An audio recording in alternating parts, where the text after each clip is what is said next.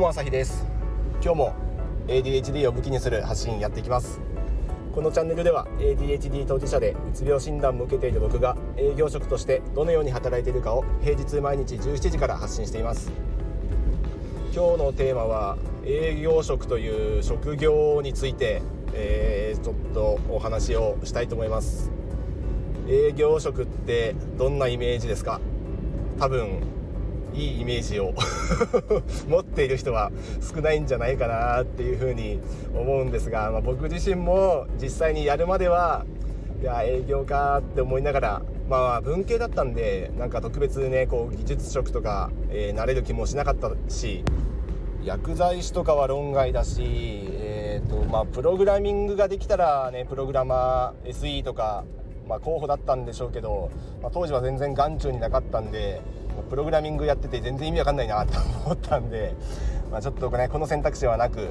まあ、最初からこう営業ぐらいしかできないんだろうなっていうちょっと自分自身がそういうふうに思ってこの仕事に就いたんですが実際やってみたら営業ってめちゃめちゃクリエイティブだなっていうふうに感じたんですよ。いやこんなクリエイティブな仕事ないなっていうレベルで今も思ってるんでちょっとその辺ねお話ししようかなと思うんで営業に対してちょっとこう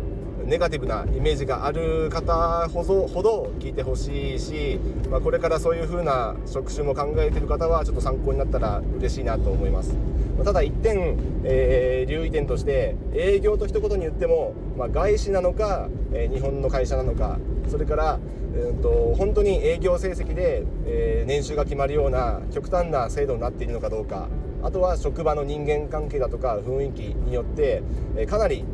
かなりかなり変わると思うんでその辺はちょっと、えー、ご注意いただきたいというか、まあ、本当会社企業研究をしっかりやって、えー、その辺も含めて選んでほしいなと思うんですが、えー、僕のいる職場は本当にいい人に恵まれて、えやりやすい割と和気あいあいの感じで、まあ、チームプレーも結構できるようなうんと、まあ、個人の、えー、成績が完全にね張り出されるぐらいのレベルなんですけど、まあ、それでも、えー、みんなで助け合い助け合うっていうような文化はあるのでそういう意味では、えーと、いい会社に入れたなとは思ってます。でまあなんで営業がクリエイティブなのかっていうと,、うんとまあ、基本的にはこうねノルマとは言わないですけど目標が与えられてでそれに対して、えどうやってその売り上げもしくは利益もしくは販売数量なのか何か一定の指標があってそれをクリアするために、えどうやって、え注文を取っていくかっていうことになりますよね営業職は。でこの数字をただ単になんかこうただ加算していくだけのゲームだと捉えると、まあ、一見シンプルに思えるんですけどそれがなかなか難しいっていうのがまあ、皆さんもご存知の通りかなと思います。まあ、ただ、えーとまあ、それが新規営業なのか、まあ、ルート営業なのかにもよりますが、えー、どうやってその、ね、売上ゼロの、えー、まだ見込み客と言われる相手に対して、えー、どうやってこの数字を作っていくかもうこの作っていくかっていう時点で結構クリエイティブだなって思うんですけどそのためにまずね見ず知らずの人から物を買う人なんて、まあ、そうはいないですからまあ、稀に初対面で注文をもらえるっていうこともありますけど、まあ、基本的にはある程度どんな人間か自己開示してで相手がどんな人かきちんとこう確認してあの変な人に物を売らないっていうのも大事な営業の仕事なので、うんと、そこもきちんと見極めが必要ですしま、どうやって仲良くなってどうやったら、え、こちらの、え、売りたい商品の説明を聞いてくれるのかっていうその前段階を、え、ちゃんと経てで商品知識をきちんとつけておかないと、えー、相手に、えー、刺さるようなセールストークも展開できないしでそのどうやってね商品説明をするかとかどうやってクロージングして、えー、注文をもらうか、えサインをいただくかっていうところにどのようにこうね、えストーリーを展開して持っていくかとかで最後、え納品したら終わりじゃなくてその後どうやってアフターケアをするか、えどうやってこの注文をいただいた先と付き合っていくかっていうのはかなりあのこう教科書がないマニュアルがないというか、まあ、一定のこうものはありますけど実際に、えどの程度の頻度で訪問するかとか、ま、訪問してないにしてもうんとどうやってコミュニケーションを取っていくか、まあ、今だったらうんと Zoom でも会えるし、えー、メールも LINE もあるしいろんな方法でコミュニケーションを取れる中で自分はどんな方法を選択するのかあえて手書きの、えー、手紙を DM を送ってみるとかそういうのもやろうと思えばできますよね。そういうのを考えていくといろんな選択肢と,、えーと、いろんな分岐があってその中でどうやって自分は自分自身を演じるのか、まあ、営業ですけど僕営業職として営業中の自分はかなり演じてるのであの素の自分ではないですはっきり言って。っていうか素の自分だったら営業できないんであのもう極端な引っ込み思案だし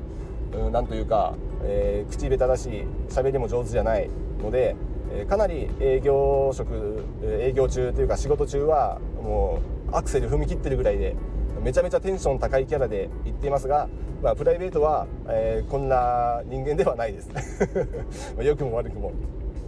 結構営業マンってあの人見知りの人多いです。あの僕の周りもそうだし優秀な先輩方もいや本当は人見知りだよっていう人もいるし